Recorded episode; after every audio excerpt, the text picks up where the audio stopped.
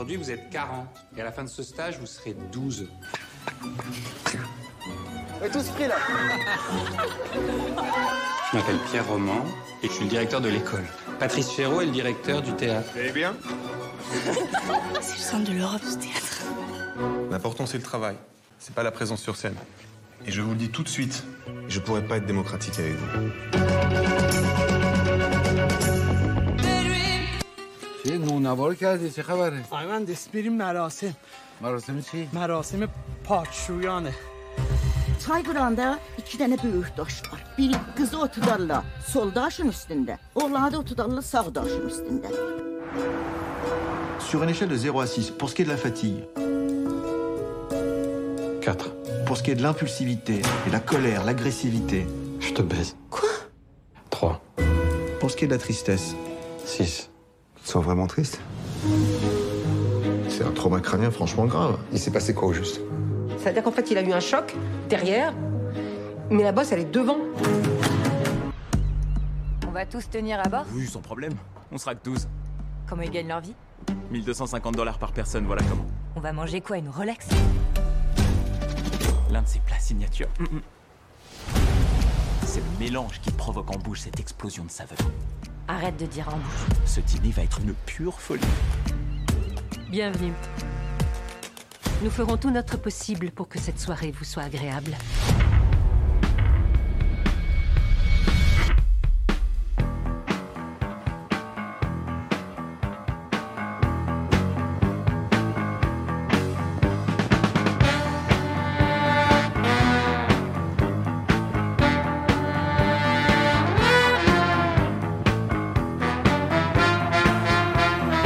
Nouvelle euh, émission de Movies. Movies, votre émission de ceux qui aiment voir les films en salle.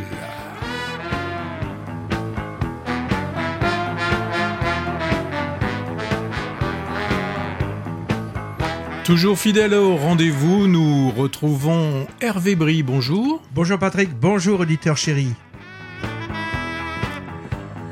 Et donc votre serviteur Patrick Servel. Au sommaire de cette nouvelle émission, nous vous parlerons des films que nous avons eu le plaisir de voir en salle. Nous parlerons des miens, The Menu, Les Amandiers, Aucun ours, Mauvaise fille, Annie Colère, sans oublier Black Panther. Et euh, bien évidemment, nous reviendrons également sur euh, les festivals qui se sont déroulés ces dernières semaines. Typiquement, on parlera de Sarlat, du film d'histoire de Pessac. Comme à l'accoutumée, nous n'oublierons pas de regarder un petit peu dans le viseur pour euh, indiquer les films qui sont toujours à l'affiche et que nous avons particulièrement aimés. Oui, enfin ça c'était deuxième couche, c'était pas dans le viseur. Hein. Oh, c'est pas vrai, j'ai encore fait l'in- l'in- l'inversion. Mais c'est pas grave. Mais c'est pas grave. Alors, donc, vous avez, euh, vous avez compris que je parlais du, de la deuxième couche et dans le viseur, ce sont les films que nous n'avons pas encore vus et dont on vous parlera. Alors, euh, justement, si nous revenions sur euh, le festival, le FIFH. Ah oui, on va commencer donc avec un mot sur le Festival international de films d'histoire. Euh, pour cette 32e édition, qui a eu lieu donc du 14 au 21 novembre, c'est-à-dire là, il s'est terminé il y a quelques jours, au cinéma Jean Eustache, donc à Pessac, avec pour thème cette année masculin-féminin. On a eu droit en tout à, à 120 films, hein, c'est ça, très divers, très variés, entre long métrage, moyen métrage, fiction, documentaire. Et parmi ces 120 films, il y avait 40 avant-premières, plus 45 rencontres et débats avec des intervenants, euh, euh, pour la plupart, mais pas tous, des historiens. Alors évidemment, impossible d'assister à tout. En compétition fiction historique, 15 films, pour la plupart euh, inédits en salle, hein, mais dont certains ont été présentés à, d'autres euh, festivals. Moi, j'en ai vu, euh, j'en ai vu 12 ou 13 sur les 15, parmi lesquels je retiens ben, un ovni d'une heure dix, ça c'est peu courant, qui s'appelle Interdit aux chiens et aux Italiens, un film d'animation en pâte à modeler, style Wallace et Gromit, et c'est un hommage émouvant et très original du réalisateur à sa grand-mère immigrée italienne. On en parlera bientôt parce qu'il sort en janvier. Le gagnant du, du, prix du jury professionnel. Dans le jury, il y avait par exemple Philippe Faucon, réalisateur de, de Fatima, César 2015, et du récent euh, Les Harkis, que moi j'ai pas vu. Toi, je ne crois pas que tu l'as vu non plus. Non, pas encore. Non. Alors le gagnant s'appelle Métronome. C'est un film franco-roumain sur la jeunesse roumaine des années 70, sous Ceausescu qui veulent écouter de la pop musique occidentale sur Radio Free Europe, c'est-à-dire la radio occidentale qui était interdite évidemment à l'époque. Hein. Visible sur les écrans, ce métronome en janvier aussi. Prix du public et du jury étudiant. Il est revenu au même film chinois qui s'appelle Le Retour des Hirondelles. Vraiment magnifique. Il sort en mars et je pense qu'on n'oubliera pas d'en parler. Il y avait aussi une compétition de documentaires d'histoire, d'histoire générale, et un autre de documentaires axés sur l'histoire du cinéma. Moi, j'en ai très peu vu, donc là, je ne peux pas trop en parler. Tout ça, c'était en dehors du thème du, du festival. En plus, donc, 70 films à peu près sur la thématique masculin-féminin, classés en différentes rubriques euh, à qui appartient le corps des femmes, Dieu est-il macho, les femmes et la guerre, lutte et identité LGBTQ, etc. Des films nouveaux euh, qui sortent tout juste ou qui sortiront bientôt, comme le document le documentaire Riposte féministe qu'on a déjà évoqué dans Mini mmh. Movies, hein. euh, She Said également, euh, une enquête d'une l'enquête du New York Times qui a déclenché l'affaire Weinstein et qui sort aujourd'hui, je crois, et aussi des classiques du genre euh, Tarzan l'homme singe, Serenade à trois de Lubitsch, je connaissais pas, moi j'ai vu ça avec grand plaisir, hein. un ménage à trois bien avant Julie Jim, la kermesse héroïque également de Jacques Feder qu'on peut qu'on peut qualifier de, de proto-féministe et tout un tas d'autres classiques. Je peux pas les citer tous, il y avait vraiment de quoi satisfaire tous les appétits. Beaucoup de monde. Hein. Les séances auxquelles moi j'ai assisté étaient pour la plupart complètes. Les classes de collège et de lycée se sont succédées. Euh, pas loin de 20 000 élèves environ sont venus. Euh. attention, à Pessac et dans les cinémas d'autres villes aussi qui transmettaient le festival. Le hall de notre cinéma préféré était sans cesse bondé. Euh, vraiment, les festivals de ciné sont vraiment populaires. Et tant mieux si ça peut booster la fréquentation générale. Alors merci aux Jean Eustache pour ce moment intense de cinéma, cinéma on va dire assez exigeant quand même. Hein. Et figure-toi que le, le, thème du prochain festival dans un an est déjà décidé. L'intitulé ce sera Notre Terre. Tu as des choses à rajouter sur le FIFH ou, ou tu nous parles de, de celui qui a précédé Oui, moi je vais, je vais retourner à, à Sarlat. Alors euh, en, en termes de, de, numéros de, de, festival, on était un peu au même niveau, puisque là, c'était le 31e festival de Sarlat qui s'est déroulé du 8 au 12 novembre. Alors, euh, il y a euh, au festival de Sarlat une compétition assez classique, hein, puisque on nous propose sur les 5 jours, euh, les 6 jours du festival, 7 films qui sont proposés, là vraiment au public, hein, au grand public, qui peut, à, la fin du film, donner une note, et celui qui obtient la, la, la meilleure note obtient la palme, enfin pas, pas la palme, puisque à Sarlat, c'est une, une salamandre qui est le, symbole de la, de la ville. Les films qui étaient présentés, il y en avait que 6 ou 7. Il y avait Reste un peu, Pour la France, La Passagère, Les Pires, Les Miens, Nos Frangins. Et ce sont nos frangins qui ont obtenu cette euh, salamandre d'or. Tous ces films étaient en avant-première et vont sortir assez rapidement tout au long de la, de la fin, de la fin d'année. Euh, je vous parlerai tout à l'heure du film Les Miens de Roche Dizem. Euh, et bon, tous les deux, euh, Hervé et moi, on y était. On n'a pas voulu voter. Mais en ce qui me concerne, c'est vers la salamandre. Je pense que je l'aurais donné à la passagère avec Cécile de France. Mais on en reparlera dans une prochaine émission. Alors, la grande particularité du festival de Sarlat, c'est la présence de nombreux jeunes lycéens de classe de terminale qui sont en option cinéma. C'est vraiment ce qui fait la, la- différence d'avec les autres, les, autres, festivals. Ils participent à la vision de films et parallèlement aussi, ils ont des ateliers de, euh, de création de, courts-métrages qui sont présentés ensuite en, fin, de, en festival et euh, pour lesquels, euh, pour le, premier, euh, sera ré- Donc, c'est des classes de terminale. Et il y a aussi des lycéens, beaucoup, beaucoup, beaucoup de, beaucoup de lycéens euh, qui décernent un prix. Et eux, c'est euh, tout à l'heure, j'ai dit que c'était euh, pardon, il y avait le prix du, du public qui avait été donné, qui avait été euh, attribué à Nos nos, frangins, frangins, à nos frangins. Et là, c'est pour la France, le film de Rachid Ami qui a eu le, qui a eu cette, ce prix des lycéens. Alors le film ne sortira qu'en février. Il y avait aussi un jury, euh, non pas là de tous les lycéens, mais un jury euh, restreint à une dizaine euh, de, de- de jeunes. Et eux ont décerné leur prix au film de Lise Akova et Roman Guéret qui s'intitule Les Pires.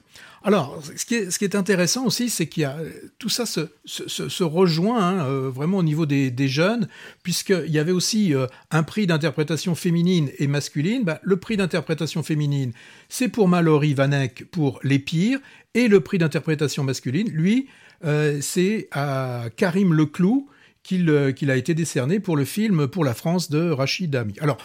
Euh, comme dans tous les festivals, il y a beaucoup de, sections. On avait une section qui s'appelait Le Tour du Monde, donc comme son nom l'indique, des films qui viennent vraiment euh, de, de tous les, euh, de, tous les, pays du monde. On pouvait voir aussi bien La femme de Tchaïkovski, Les Huit Montagnes, euh, la Corsage, euh, Joyland, Le Bleu Caftan euh, et Sick of Myself. Par exemple, c'est le premier film qu'on a vu, Hervé et moi, un film qui, bon, qui nous a remué, qui sortira un peu plus tard, mais qu'on a bien aimé. Oui, pour un début, ça nous a Oui, secoué, là, hein. on est rentré vraiment dans le vif du sujet. Un autre film très sympa aussi qui sortira, qui sort dans les semaines qui suivent, c'est The Lost King de Stephen Frears. Film vraiment très intéressant.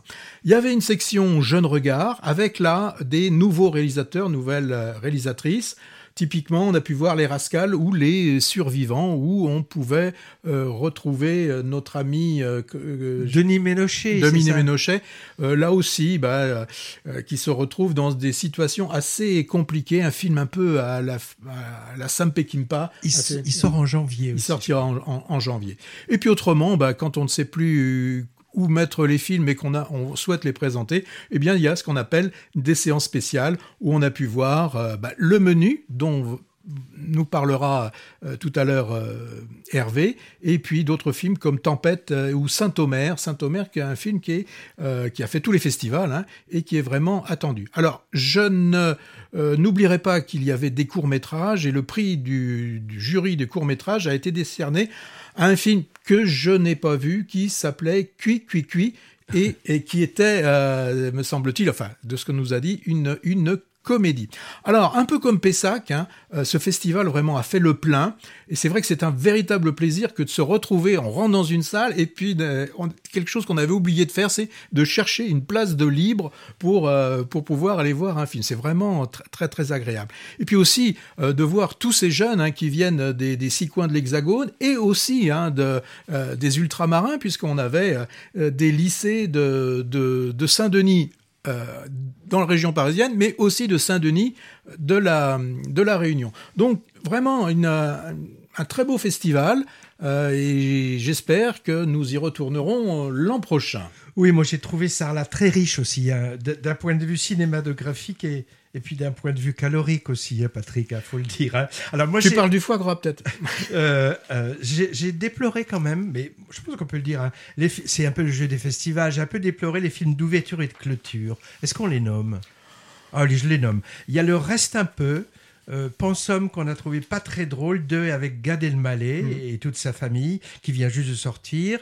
Et en sortie, c'était le Torrent, thriller qu'on a trouvé un peu raté. Mais, mais, mais, mais tout ça est bien subjectif. hein. On l'a vu avec des amis qui, eux, ont adoré. Bon. Bon, si toi tu nous parlais de théâtre. euh, Déjà, je peux pas parler d'un truc que j'ai vu à, à Sarlat. Je vais rajouter un Oui, mot juste. sur un film Oui. qui s'appelle Ouria, drame franco-algérien avec Lina Koudry en danseuse, avec un thème proche du Encore de, de Cédric Clapiche. hein. Et ça, ça va sortir en mars. Ce festival a été l'occasion quand même pour nous de rencontrer, hein, tu te souviens Patrick, et de discuter avec des professionnels de la presse et de la radio qui s'intéressent au cinéma et aussi de faire là-bas un peu de pub de movies. Oui, je veux parler théâtre. Je veux parler théâtre des Amandiers.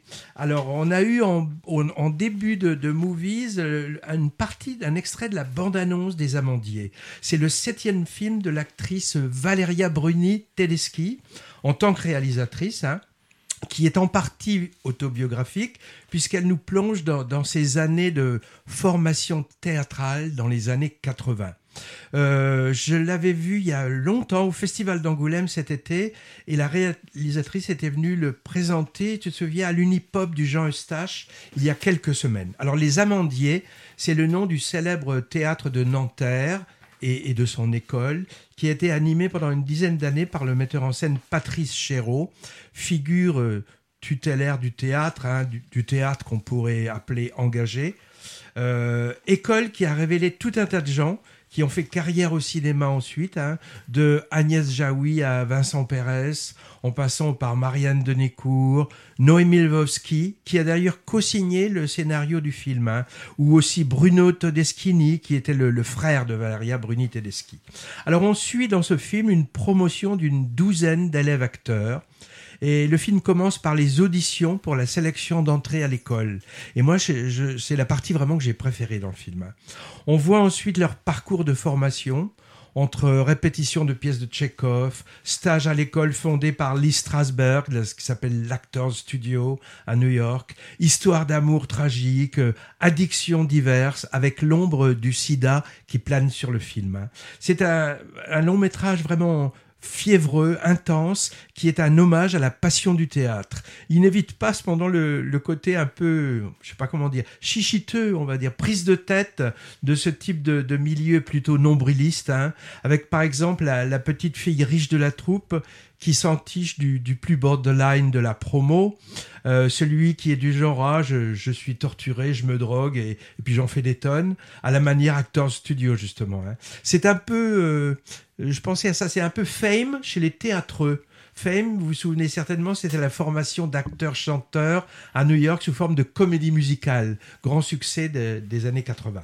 Mais le film n'est pas forcément complaisant, je trouve, avec Patrice Chéreau, le, le mentor euh, tourmenté, qui est interprété par Louis Garrel.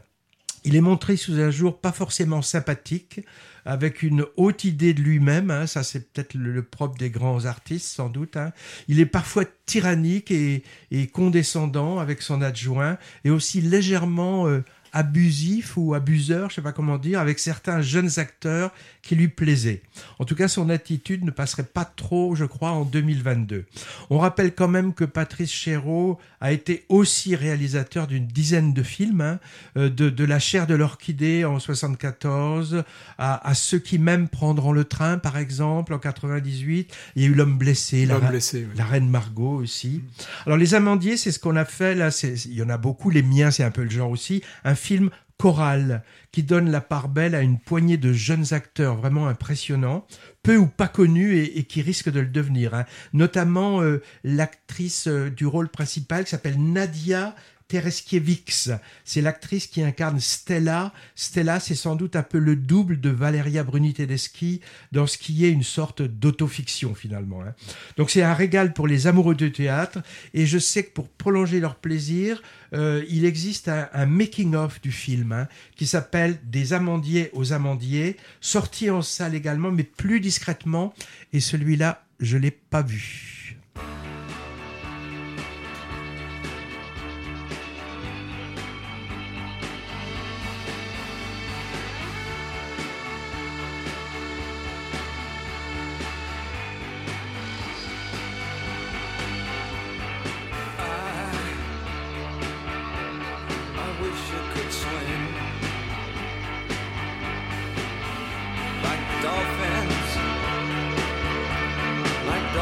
and swing.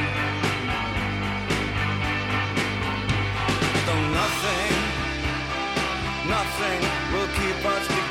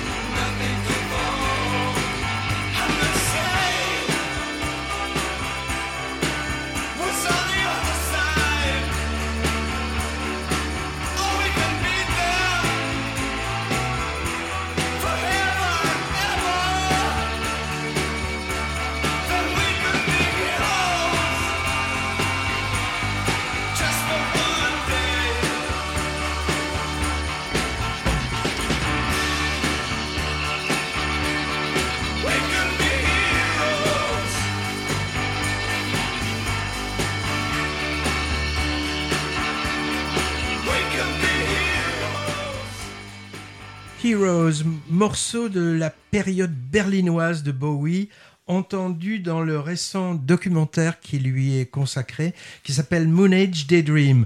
Passionnant vraiment pour tous les fans de Bowie, même si c'est un peu foutraque. hein. En fait, le réalisateur a eu accès à toutes les archives, perso de Bowie, qui gardait compulsivement toute sa carrière. Et, et le document évoque aussi la carrière de Bowie au cinéma. On n'en a pas parlé car ce film est resté très peu longtemps à l'affiche, c'est dommage. Il sera visible euh, ailleurs, peut-être que sur le grand écran, sans doute. Et je sais qu'il passe à l'Utopia de Bordeaux chaque dimanche, dimanche soir de novembre et décembre. Heroes, ce morceau, on l'a entendu dans quel film aussi? Ah si, moi, Christian F., drogué, prostitué, qui montrait euh, en 80 le, le parcours plutôt sordide d'une jeune fille justement je sais pas à si Berlin. né en 80. Si. Eh, Patrick, t'as vu l'ours? Alors, aucun ours, aucun ours. Euh, c'est dans un village iranien proche de la, frontière. Là, on a un metteur en scène, alors qui est témoin euh, d'une histoire d'amour, tandis qu'il est en train d'en filmer une autre. Et là, on va avoir un choc entre la tradition et la politique. Le réalisateur, comme je viens de le dire, filme une histoire d'amour qui doit être son prochain film, mais il le filme d'une façon assez euh, étrange puisqu'il est à distance. Lorsqu'il a un bon réseau avec son, téléphone, il peut assister en, temps réel de ce à ce qui est filmé à plusieurs kilomètres de là. Et quand le réseau est mauvais, eh ben, il doit attendre que son assistant vienne euh, la nuit euh, en étant discret et lui donne un disque dur qui contient tous les rushs de, la journée. Alors ce film, Aucun ours, ben, c'est un film iranien réalisé par Jafar Panahi, qui est le propre acteur de son film et où il joue son propre rôle de réalisateur. Donc c'est Jafar Pana- Panahi dans un film où il est Jafar Panahi. En fait, évoquer ce film est un petit peu compliqué euh, quand on sait que Jafar Panahi est emprisonné depuis juillet dernier et doit purger une peine de 6 ans pour le simple fait d'avoir osé manifester à la libération, à une, à une manifestation pour euh, la libération de deux de ses confrères, Mohamed Rassoulov et Mustapha Al-Edmad. Donc, euh, euh, ce qui est touchant, enfin vraiment, euh, dans, dans, dans ce film, c'est d'imaginer que ce film, donc il l'a forcément tourné, avant d'être pris, et, qui nous montre déjà quelle est sa méthode de travail. C'est-à-dire qu'il est obligé, pour beaucoup de ses films, de ne pas être sur le plateau, de, de craindre euh, d'être arrêté. Et là, bah, quand on sait maintenant qu'il est arrêté, c'est vrai que le, film, c'est un peu compliqué de ne regarder que le film et faire abstraction de, euh, la vie, de ce qui se passe pour euh, le réalisateur. Donc dans son film, hein, mettons, essayons de mettre un petit peu de, côté ce que je, viens de dire, eh bien, euh, Jafar Panahi, il, il va paralléliser deux histoires. Celle du film qu'il est en train de tourner, une sorte de docu-fiction qui entremêle fiction et réalité. Bah, un couple qui va se déchirer en voulant quitter le pays en utilisant des faux papiers et des passeurs. Donc c'est déjà, il est en train de filmer, de faire un film sur des acteurs qui ne sont pas des acteurs mais qui jouent leur propre rôle. Déjà, donc un- euh, vraiment l'effet de film de film dans le film. Euh, donc on a en toile de fond de cette histoire qu'il est en train de filmer bah, les arrestations arbitraires, la torture, les emprisonnements, euh, tous les manques de, liberté qui existent euh, en Iran. De l'autre côté, dans le village où il est, eh ben, il y a une autre histoire d'amour qui est en train de se dérouler dans le petit village. C'est une histoire d'amour, je pourrais dire contrariée, parce que là-bas, la tradition décide dès la naissance qu'une petite fille va déjà être euh, promise à un futur euh, époux. Et là, bah, le, futur époux, euh, quand la jeune fille euh, est devenue en âge d'être mariée, bah, j'allais dire, il, réclame euh, son dû, alors que cette jeune fille, eh ben, euh, naturellement, euh, euh, n'est pas amoureuse de ce garçon, mais amoureuse euh, d'un autre. Donc là, Jafar Panahi va être le témoin, sans le vouloir, euh, de cette histoire, euh, en, ayant pris une photo qui pourrait euh, montrer que cette jeune fille est déviante. Alors attention, hein, déviante, faut mettre les, faut, expliquer derrière. Déviant, c'est-à-dire de parler à, un homme qui n'est pas ni son frère, ni son mari, ni son cousin, ni rien, mais qui est un étranger.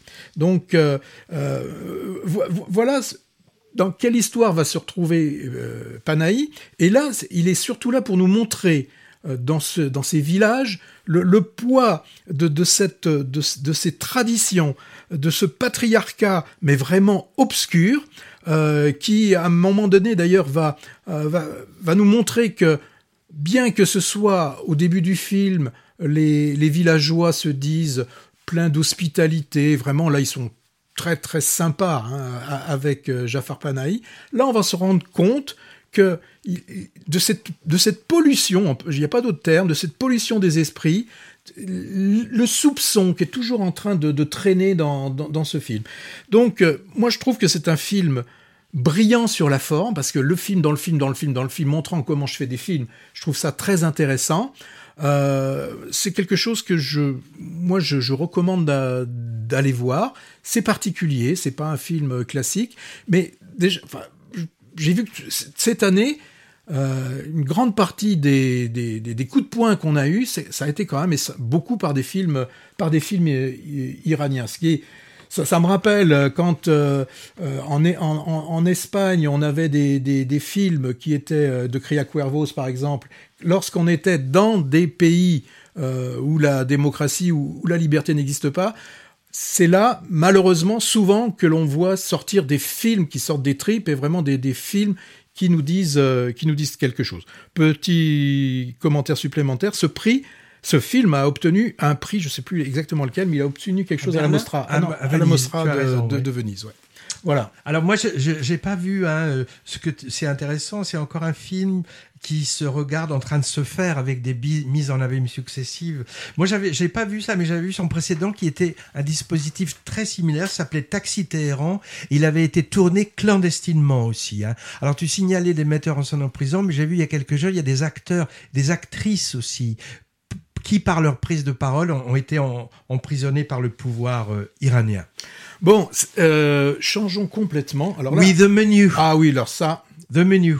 The Menu qu'on a vu euh, à- Sarlat. C'est un film de Mark Mylod, ou Millod, je sais pas comment dire, réalisateur british de, de télé. Il a fait par exemple des épisodes de la série Game of Thrones, entre autres. Il a fait aussi quelques films de, au cinéma. Moi, j'avais vu de lui il y a une vingtaine d'années un film qui s'appelait Ali G. C'était une parodie très drôle sur une idole du rap avec le, le fameux comique américain Sacha Baron Cohen, celui qui faisait le fameux Borat. Alors, le début de The Menu, on voit une douzaine de, de convives triés sur le volet qui partent sur une île reclus. Re- reclus ou recluse? Enfin, sur une île isolée. Isolée. Pour Ça. un repas raffiné dans un resto chic tenu par un célèbre chef. Alors, on apprend au passage qu'ils ont payé très cher pour cette exclusivité. Et là, eh ben, on peut dire qu'ils vont déguster. hein. Alors le film est un exercice de style, on, on peut appeler ça comme ça, avec un scénario pas forcément crédible, hein, mais plutôt jouissif, où on se demande tout le temps ce qui va arriver ensuite, à mesure que l'histoire avance crescendo. C'est c'est un prétexte à une satire du milieu de la haute gastronomie, côté cuisine pour une part, hein, avec un chef très gourou, euh, imbu de son talent et théâtral, mais aussi pour le côté paramilitaire des petites mains dans les brigades de cuisine. hein. Et ici, c'est pas paramilitaire, c'est carrément militaire d'ailleurs. hein. Mais aussi satire, je dirais, côté convive, hein, avec le critique gastronomique snob, avec les hyper riches blasés, par exemple. Les deux personnages centraux, ce sont alors Hawthorne, c'est le chef, caractériel et cruel. Il est joué en en, faisant des tonnes, hein, on peut dire, par Ralph Fiennes, acteur de, de théâtre shakespearien à l'origine, vu au cinéma entre autres dans bah, La liste Schindler, le patient anglais, et c'est le Voldemort angoissant de Harry Potter, le personnage qui n'a pas de nez là, moi il me fait peur celui-là. Le deuxième personnage principal, c'est Margot. Margot, une convive, et, celle-ci, elle ne devrait pas être là. Et c'est elle qui va gripper un peu le piège euh, ourdi par le chef cuistot. C'est pas, un peu nous finalement, le spectateur, cette jeune femme qui n'est pas dupe de tout ce cirque.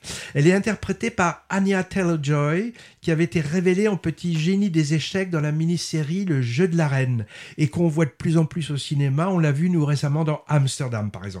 Alors c'est un film sur la vanité et, sur la lâcheté des hommes aussi. Les femmes sont un peu épargnées, et je trouve que ça se rapproche un peu dans l'esprit de Sans filtre, pour le côté satire féroce et, sadique de la jet set dont on assiste à, à l'humiliation. Alors malgré une mise en scène quand même et un jeu d'acteur qu'on peut peut qualifier d'assez grandiloquent, en jouant le jeu de rentrer dans le dispositif de manipulation, c'est plutôt fun. Ah, Mais attention, avertissement quand même, hein, certaines scènes peuvent heurter la sensibilité des spectateurs. hein. Il sort aujourd'hui en salle. Un mot ajouté là-dessus, Patrick? Non, tout ce que tu as dit, je, je, partage. Et vraiment, ce, ce film Grand Guignol est un, est un film euh, à voir parce que je crois que le terme qui revient, c'est jouissif.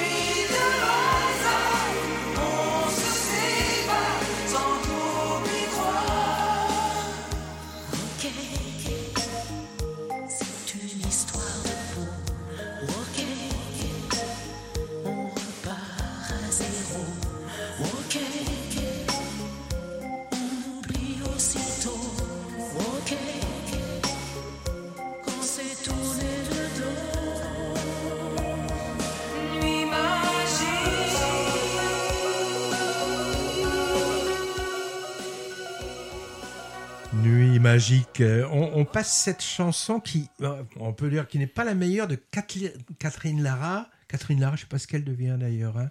Mais on passe pour deux raisons. D'abord, donc tout notre bande, toute notre bande son à voir avec le cinéma et on tient à mettre des titres français qui se rapportent au cinéma. Et celui-là, cette chanson du magique, elle est entendue dans la BO de L'innocent de Louis Garrel, défendu ici et encore à l'affiche parce Oui, que il marche un bien. grand succès. Ouais. ouais, il marche bien. oui. Alors le film contient d'autres morceaux de variété française, je sais pas si tu te souviens, mais moins présentables car carrément variétoches et, et ceux-là on vous les épargne. Il y a une autre raison pour laquelle on a choisi ce film, c'est que Nuit Magique, c'est le nom d'un festival de cinéma qui va se dérouler bientôt à Bègle, euh, du 30 novembre au fait au 11 décembre. Ce sera la 31e édition de ce festival international dédié aux films d'animation qui est organisé par le cinéma, qui s'appelle le Festival à Bègle, donc sur les boulevards, avec plusieurs salles spécialisées dans l'animation et les effets spéciaux pour jeunes et moins jeunes publics. Là, il y aura une compétition avec des courts-métrages, des longs-métrages du monde entier, section ado-adulte, section enfant, des hommages à des réalisateurs de dessins animés, des animations, des jeux, des ateliers, et Mouri- Movies ira peut-être y faire un tour. Site internet lesnuitsmagiques.fr, on mettra l'affiche sur notre site et vous pourrez claquer dessus, ça vous renverra au site internet du festival Les Nuits Magiques. Les miens. Oui, Les Miens, film de Roche Dizem. Alors, dans ce film euh, de Roche Dizem, Les Miens, on a Moussa. Moussa, c'est quelqu'un qui a toujours été doux, altruiste, présent vraiment pour euh, toute sa famille. À l'opposé, il y a son frère Riyad, présentateur télé grande notoriété, euh, à qui eh ben, on, voit, on lui reproche quand même son, égoïsme, hein. un reproche qui est fait par par l'en- par l'ensemble de son entourage. Mais Moussa, lui, il défend son frère. hein. Euh, il a vraiment une, grande admiration pour lui. Et un jour, Moussa euh, chute, se cogne euh, violemment la tête, et c'est ce que vous avez entendu dans le prologue, c'était un extrait de la, de la- la bande-son. Il tombe en arrière, mais il se retrouve avec une grosse bosse devant. Alors, il y a un traumatisme crânien qui, d'un point de vue purement euh, mécanique, n'engendre rien de particulier. Ça va se résorber, cette, cette, euh, cette bosse, mais il est, devient méconnaissable également par euh, ses actes. C'est-à-dire que à partir de ce moment-là, Moussa parle sans filtre et il balance à ses proches toutes les, euh, vérités qui étaient souvent, qui étaient certainement des, des- vérités euh, enfouies. Et finalement, bah, il va se, brouiller avec euh, tout le monde, hein, sauf avec Riyad. Riyad, c'est Roche Dizem, le, réalisateur, donc ce, ce présentateur de TV, et Moussa, le frère, c'est Sami Bouadjila, pardon, qui est le frère sans filtre. Donc, Roche joue dans le film, réalisateur du film de ce que l'on sait, il en a parlé, il en parle actuellement sur tous les, réseaux, c'est basé sur son histoire personnelle. Donc le, scénario vient de son histoire. Alors pour, euh, euh, pour euh, rendre ce scénario, pour, le, pour en faire un, film, il a, il a demandé à, à Mai Wen, qui joue sa femme dans, le, dans le film, d'être celle qui écrit le, le scénario. Donc c'est un film de Roche Dizem écrit par Mai Wen. Donc, euh, avec Hervé, on a vu le, le film à, à Sarlat, on a vu euh, Roche Dizem et Maïwan qui étaient présents, et on avait aussi euh, Rachid Bouchared qui joue un des frères, qui était présent, et, et il nous a dit euh, qu'il était content d'a- d'avoir euh, eu cette expérience, car jusqu'à présent, il n'avait fait, entre guillemets, il ne faisait euh, que le, le réalisateur, et là, de faire euh, l'acteur, ben, il a trouvé intéressant de jouer de, de l'intérieur. C'est celui, qui a- c'est celui qui a fait Nos Frangins Oui, c'est celui qui a fait Nos Frangins, qui avait fait Tirailleurs. Ouais, euh, Indigène aussi. je ah oui, pas tirailleur, indigène, Indigène, ouais, ouais. indigène, indigène. Bon, le public a aimé, nous, nous aussi. Hein. Alors même si on a un sujet dramatique, les miens, c'est quand même une comédie. hein. Euh, L'accident du, du frère, euh, à partir du moment où il, donc il va tout dire sans fil, sans, sans mentir, n'est qu'un déclencheur qui, en fait, met à jour tout ce qui est enfoui dans cette famille, et je dirais dans toutes les familles. Parce que ce, cette famille, euh, la famille des miens, c'est une famille universelle. hein. Euh, là, il se trouve qu'on est dans une famille de religion euh, musul- musulmane. Mais la religion mais, mais, pas. mais la- elle n'a pas. Non, je, le dis parce que des, gens pensent que ça a un intérêt. Y a, Là-dessus, il n'y a aucun intérêt. Ça peut se passer n'importe où, dans n'importe quel euh, pays, n'importe quelle religion, euh, puisque partout, les états d'âme sont présents dans les, dans les familles. Et en fait, il y a une question aussi qui est, qui est- posée, c'est euh, finalement la, la relation d'un frère et d'une sœur. Est-ce que, est-ce que forcément on est lié à sa, est-ce qu'on est forcément lié à sa famille? C'est pas, c'est pas si évident, euh, pas si évident que ça. Et aussi, ce que ça montre euh, dans ce film, c'est que souvent, eh bien, il y a des, des rôles euh, qui sont donnés à chacun. Celui-ci, bah, eh ben, c'est le leader, il va rester le leader. Elle, c'est celle qui s'occupe de tout le monde. Et puis, il y a toujours un qui, qui pose problème. Bon, Roche Dizem, c'est sûr, il aime ses personnages. hein. Il leur fait pas de cadeaux, mais il les aime. On voit, tu as parlé tout à l'heure de film choral, c'est un film choral. Il aime filmer les groupes. Alors il y a des moments, si on avait, euh, si on rajoutait des, des- cigarettes euh, et que ça se passerait, et si ça se passait un peu plus dans des bars, on pourrait penser à du sauté.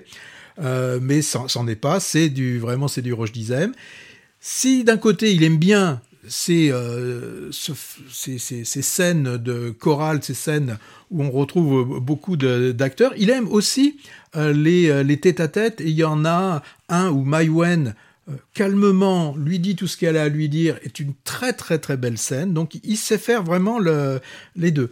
Il évoque aussi hein, l'ère du temps, il, évoque aussi euh, ce que peuvent être les, les fake news, hein, ceux qui peuvent être persuadés euh, des complots, hein, hein, la vérité sur la Lune, où tout le monde sait très bien que c'est Stanley Kubrick qui a tout euh, filmé en 70 mm quand il était euh, dans les, dans les studios. Et euh, bien sûr aussi dans le, dans le film, on parle de la platitude de la Terre. Il est platiste, le jeune. Elle est platiste. Mais bon, Roche Dizem, il part du principe, sans entrer dans leur jeu, il faut continuer quand même à les écouter pour pas les perdre et garder euh, le contact. Il y a de très beaux plans séquences hein, qui ont été euh, techniquement, pour arriver à faire cela, ça a été fait avec euh, deux caméras, donc on a une très belle fluidité, on a une très grande aussi spontanéité dans le jeu des, des, des- des acteurs. Il s'en cache pas non plus, il a été inspiré et il aime les comédies à l'italienne. C'est vrai qu'on peut retrouver par moments un peu de, de, d'Ettore Scola. Euh, ça tombe bien, nous on aime les comédies à l'italienne, donc on aime les miens. Alors il a pas, la fin n'est pas l'happy classique, on sent qu'il reste des interrogations. Le travail, il va falloir continuer à le faire, des choses restent en, en suspens. Voilà, donc euh, un petit détail, je ne sais pas si tu as remarqué, mais sur l'affiche, d'ailleurs ce qui est intéressant, tu, on voit tous les, les- les personnages qui, qui, qui- qui posent de face, et il n'y a que Roche Dizem qui, lui, justement, est en train de regarder toute sa famille. Donc lui, il est de profil. J'ai trouvé ça, euh, ce petit détail assez, assez intéressant. Voilà ce que moi, je pouvais dire sur les miens. Moi, euh, qu'est-ce que je retiens? Oui, globalement, je suis d'accord. Je retiens peut-être l'interprétation de Sami Wajila, euh, que je trouve vraiment, c'est un acteur que je suis depuis longtemps, il est toujours très bon. Alors, même s'il a sa prothèse de, de boss au front, je, je l'ai trouvé un peu maladroite. Je sais pas ce que c'est que cette mode des prothèses faciales un peu, Tu- je- un peu voyantes. tu penses, oui, à Simone ah, Veil. Simone, ouais. Bon, Mm. bon, voilà. Alors, euh,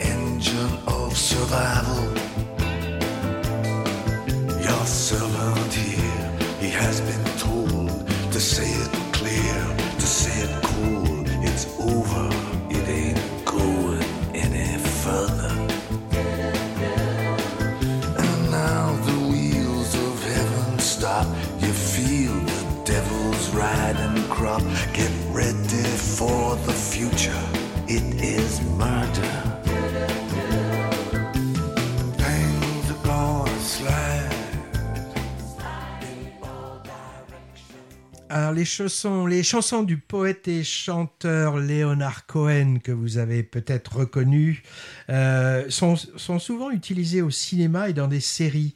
Euh, C'est le cas de celle qu'on vient d'entendre qui s'appelle The Future, sortie en 92 entendu dernièrement dans le magnifique documentaire qui s'appelle Alléluia, les mots de Leonard Cohen. Il est sorti discrètement en salle il y a quelques semaines. Moitié biographique avec des images d'archives vraiment passionnantes et plein d'extraits de concerts de Cohen et moitié aussi sur l'histoire de sa fameuse chanson Alléluia. Alors j'ai pensé la passer un moment mais on l'a trop entendue. Elle a été reprise des multiples fois par Dylan, Bono, Jeff Buckley, etc. Ce documentaire serait vraiment je trouve un must-see pour tous les fans de Cohen et aussi pour tous ceux qui le connaissent pas bien. Il passe encore chaque vendredi après-midi de novembre et décembre à l'Utopia de Bordeaux et peut-être dans les cinémas de proximité. Dernier film dans ton cause? Oui, je, je veux absolument vous parler d'un film qui s'appelle Mauvaise fille, que nous avons vu il y a quelques semaines au cinéma de, de Pessac et qui sort donc ce mercredi et euh, ce film ne sort, je pense que sur peu de peu. Alors, de quoi s'agit-il donc de Mauvaise fille, de film d'Émérance Dumas? Là, on a des insoumises, des rebelles, incomprises ou peut-être simplement mal aimées. Euh, on retrouve Edith, Michel, Evelyne, Fabienne, qui ont été placées en maison de correction à l'adolescence. Donc chacune va nous raconter un peu son histoire et révèle hein, quelque chose que l'on ne connaît pas forcément. Ces mauvaises filles qui, jusque dans les années 70, se retrouvaient dans des établissements euh, religieux et plus particulièrement un qui s'appelait le, Bon Pasteur. Alors ça, c'est des institutions qui sont euh, qui ont été créées hein, donc au 19e, hein, puisque ça a commencé en 1800, 1829, 1830. Et euh, le, bon pasteur, il est là pour, pour faire quoi? Eh bien, pour... Euh, il a comme mission accueillir les filles en détresse. Alors qu'est-ce que c'est qu'une fille en détresse? Bah, Souvent, ce sont ce qu'on appelle aussi à l'époque des filles perdues. Euh, on appelle ça aussi des filles mères et globalement on appelle ça des mauvaises filles, donc celles qui ont oser avoir euh, euh, se retrouver enceinte avant le mariage alors que souvent enfin ça peut ça pu être à la suite de viols à la suite de de, personnes des, des, bonnes qui se retrouvaient engrossées hein, j'emploie je, le terme puisque c'est le terme peu, peu, peu agréable mais qui, qui était utilisé par le par le patron. Alors cette, euh, cette congrégation qui va retrouver, qui va se trouver à un moment donné à 350 maisons dispersées à travers le monde, eh bien, elle va, elle va servir, elle va avoir un rôle majeur au lendemain de la Seconde Guerre, lorsque euh, on va créer une, justice des mineurs, ce qui n'existait pas avant, et donc on a cette ordonnance de, de février 45 où plutôt que de les envoyer dans l'administration pénitentiaire, on va parler d'éducation surveillée. Ça peut sembler une, avancée, mais dans les faits, euh, lorsque cette ordonnance va être appliquée, eh il va y avoir une très grosse différence de traitement entre les filles et les garçons. Puisque, en ce qui concerne les garçons, ils vont aller dans des internats publics, mais les filles, elles, ce sont dans, ce sont dans ces établissements religieux qu'elles vont se retrouver. Donc pour qu'elles puissent retrouver une bonne euh, conduite. Donc là, un corset moral euh, vraiment euh, au taquet, on peut, on peut le dire. Et ce qui, ce, qui, va se passer, c'est raconté dans le film, c'est que souvent, il n'y a pas la contradiction, c'est-à-dire que d'un côté, le juge peut décider euh, d'enfermer cette fille, ces filles, sans qu'elles puissent quelque part euh, véritablement se, se, défendre. Voilà. Euh, donc, qu'est-ce qui a amené euh, Émérance Dumas à s'intéresser à, ces, mauvaises filles C'est après avoir lu une, surtout après avoir fait une rencontre avec l'historienne Véronique Blanchard, qui, pour sa thèse, écrivait un livre sur une, thèse hein, sur ces mauvaises filles, et le titre de sa thèse était Mauvaises filles, portrait de la déviance féminine juvénile entre 45 et 58. Et quand euh, elle a vu ces, ces travaux, ben, elle s'est dit ce serait intéressant de pouvoir poser euh, des images sur euh, ce, qu'a pu écrire cette historienne. Donc ça va être un film, je veux dire un film de, de, de paroles, euh, des, des, des, paroles qui vont nous être données par ces quatre anciennes mauvaises filles, qui vont nous raconter hein, ces années passées dans ces établissements, placées parfois simplement parce qu'elles étaient un peu difficiles, comme on dit, ou plus tragiquement abandonnés par euh, le, leur famille. Alors, pour alterner avec euh, ces interviews, euh, le film va nous montrer des images assez fantomatiques de l'ancien bon pasteur de Bourges, qui est un établissement qui est resté à l'abandon, et avant qu'il ne, ne devienne qu'il ne soit rasé, eh bien la, la réalisatrice, sans avoir forcément les autorisations, a été filmée ce cette sorte de, de, labyrinthe hein, où on voit bien que euh, l'intérieur est, séparé de, l'extérieur. C'est séparé de l'extérieur et à l'intérieur c'est divisé. Vous voyez, comme des petites, vraiment comme des petites euh, cellules, mais on fait bien la différence à l'intérieur les unes entre les autres et également avec le monde, le monde extérieur. Donc là, on a des, images hein, sur des couloirs avec des, portes, avec des peintures euh, écaillées. C'est très cinématographique, hein, mais c'est quand même assez euh, inquiétant. Ça peut rappeler certains documentaires qu'on a pu voir sur euh, d'anciens bagnes. Alors, euh, on, suivra d'ailleurs dans ce, dans ce dédale, on aura une des quatre qui va être là et qui va, je ne vais pas dire se promener, mais qui va déambuler dans cet endroit et vont, vont remonter à sa mémoire plein de, plein de souvenirs et elle va raconter euh, l'histoire euh, qu'elle a pu passer à l'intérieur de cet établissement. Donc pour moi, c'est un film très fort sur ces établissements où finalement on ne trouvait rien qui pouvait ressembler à quelconque humanité. As-tu quelque chose à rajouter? bah, Poignant, ouais, émouvant euh, de voir ces femmes marquées au fer rouge par leur passage dans ces horribles institutions où, où on les culpabilisait et où on les exploitait aussi. Hein. Un, un, petit mot sur la deuxième couche maintenant. Oui, deuxième couche. Alors, il y a toujours à l'affiche des films sortis déjà il y a plusieurs semaines mais qui ont beaucoup de succès. C'est le cas de Novembre, c'est le cas de L'Innocent également, la comédie de Lugarel, c'est le cas du biopic sur Simone Veil qui s'appelle Simone. Alors, d'autres films dont on a parlé et, et que vous pourrez trouver dans nos podcasts des émissions précédentes risquent de plutôt être à l'affiche longtemps. C'est le cas de Close, par exemple. Mmh, très beau film, très beau film. De riposte féministe, mmh. de la conspiration du Caire, et peut-être encore à l'affiche dans quelques villes, EO, Hermen et Amsterdam. Dans le viseur, on a repéré, euh, par exemple, une rétrospective Louis Malle, si vous avez jamais vu par exemple Viva Maria avec euh, avec Jeanne Moreau et Bardot en pétroleuse mexicaine, c'est très drôle. Il y a aussi Ascenseur pour l'échafaud, Le souffle au cœur, euh, tout un tas de films de Louis Malle qui ressortent. Il y a juste une nuit, ça c'est un film iranien encore, l'histoire d'une femme qui doit confier son enfant euh, plus que jamais, je vois que tu me mets le générique, mais il faut que je parle du festival de, de, de, Poitiers, en fait. Donc, je, je, j'en dirai un mot. On, coupera. Tant pis, Patrick, on coupera, on coupera. Euh, j'allais dire que sorte cette semaine Saint-Omer She Said et Mauvaise Fille, mais tu en as parlé tout à l'heure. Sorte la semaine prochaine la comédie loufoque de, qui a l'air loufoque de Quentin Dupieux qui s'appelle Fumer fait tousser.